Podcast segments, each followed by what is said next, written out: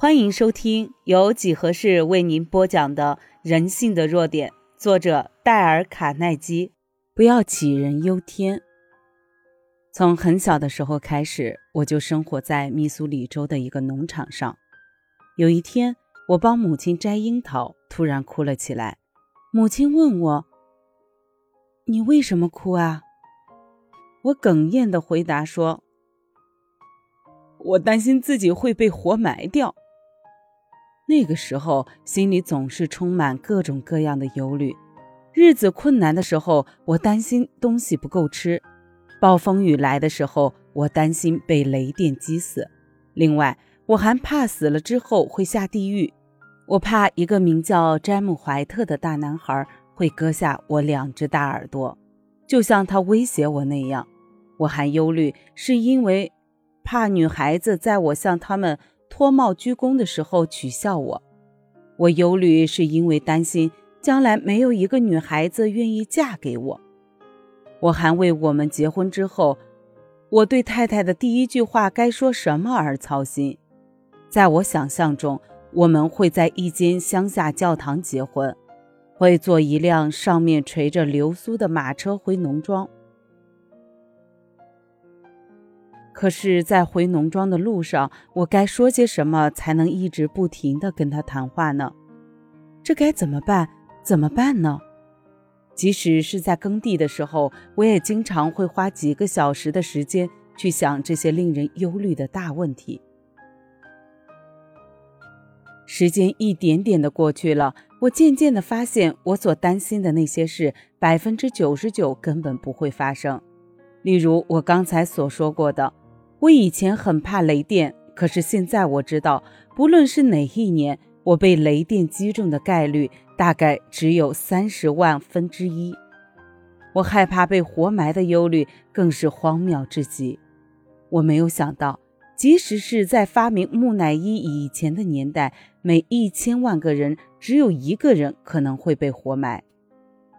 可是我以前却因为害怕这件事而哭过。每八个人就有一个人可能死于癌症。如果我一定要让自己为某些事情发愁的话，我就应该为得癌症这件事发愁，而不应该担心被活埋，或是被雷电打死。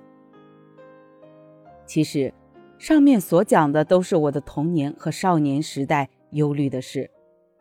可是，许多成年人的忧虑也几乎同样的荒谬可笑。如果我们想让自己的忧虑停止，我们就可以根据事情发生的平均概率来评估我们忧虑究竟值不值。这样应该可以免去自己百分之九十九的忧虑。伦敦洛艾德保险公司在全世界很有名，他们就靠人们对一些根本很难发生的事情的担忧而赚了数不清的财富。罗艾德保险公司可以说是在跟一般人打赌，说他们内心一直忧虑的那些灾祸几乎永远不会发生。不过，他们不称之为赌博，称其为保险。实际上，这是以平均概率为根据做赌博。这家大保险公司已经有两百年的良好记录了。除非人能使自己本性改变，它至少还可以继续维持五千年。而他只不过是替你保鞋子的险、保船的险，利用平均概率向你保证那些灾祸并没有你想象中的那么经常、那么可怕。如果我们对某些事情发生的平均概率进行检查的话，就会因我们所发现的事实而惊讶。例如，如果知道在五年之内我必须参加一次像盖茨堡战役那样惨烈的战役的话，一定会被吓坏，我一定会想尽办法增加我的人寿保险，会写下遗嘱，把自己所有的财产变卖一空。我会说，我大概率不能挺过这场战争，所以我最好痛痛快快地过这剩下的几年。然而，事情是这样吗？根据平均概率，五十至五十五岁之间，每一千个人里。死的人数和盖茨堡战役中其中一千人里阵亡的人数是一样的。一年前的夏天，我在加拿大遇到了赫伯特·萨林基夫妇。萨林基太太是一个沉着平静的女人，她给我的印象是从来没有忧虑过。有一天晚上，我们坐在熊熊的炉火前聊天，我问她曾经是否被忧虑困扰过。困扰？我以前的生活几乎被忧虑毁了。在我学会征服忧虑之前，我在自找的苦难中生活了十一年。那时候我脾气很坏，又很急躁。整天生活在自己紧张的情绪中，我每个星期都要从家里搭公共汽车去旧金山买东西。可是，即使买东西的时间，我也会担心的要命。也许我的女佣人跑了，丢下了孩子不管；也许我又把电熨斗放在了熨衣板上，导致失火，房子烧起来；也许孩子们骑脚踏车出去，被汽车撞死了。我买东西的时候，常常会因为担心而冷汗直冒，会冲出店去，赶紧搭公共汽车回家，看看一切是否还好。所以，我的第一次婚姻失败了。再婚以后，我的丈夫是一个律师，他是一个很平静、对什么事情都能仔细分析的人，从来不为任何事情忧虑。每次我神经紧张或焦虑的时候，他就会对我说：“不要慌，让我们好好想想，你到底担心些什么呢？让我们来看看平均概率，这种事情有可能会发生吗？”举个例子，我还记得有一次，当时我们在新墨西哥州，走在了一条土路上，在半路上正好下了一场很可怕的暴风雨，路面很滑。汽车根本就不受控制，我想我们一定会滑到路边的水沟里。